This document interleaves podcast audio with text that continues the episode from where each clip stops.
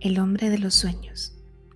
En enero de 2006, un psiquiatra de Nueva York recibió en su consulta a uno de sus pacientes como un día cualquiera. En aquella sesión, la joven le explicó que había soñado en repetidas ocasiones con un hombre al que ni siquiera conocía.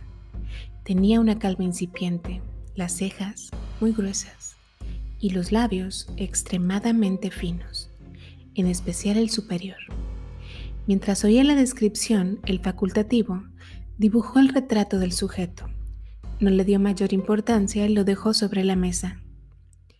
Las tornas cambiaron cuando en las siguientes consultas dos pacientes más aseguraron haber visto al mismo hombre en sueños. El psiquiatra decidió hacer copias del dibujo y enviarlo a varios compañeros de profesión. Meses después vieron que el número de personas que habían soñado con él no paraban de aumentar y optaron por crear una página web en la que se registraran todas sus apariciones. Los facultativos descubrieron que el misterioso hombre se había colado en los sueños de cerca de 2.000 personas. Sus apariciones son de lo más dispares. Uno de los pacientes aseguró haberlo visto vestido de Papá Noel. Otro dijo haberse enamorado en cuanto lo vio. Un tercero asegura que cuando sueña que vuela el hombre lo hace junto a él y él nunca habla. El fenómeno ha dado pie a múltiples teorías conspirativas.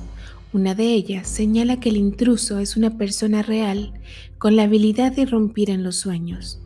Otra incluso afirma que se trata de un proyecto oculto de los gobiernos para controlar las vidas de los ciudadanos.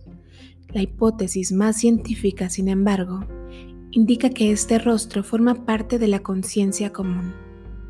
¿Y a ti? ¿Alguna vez se te ha presentado entre sueños?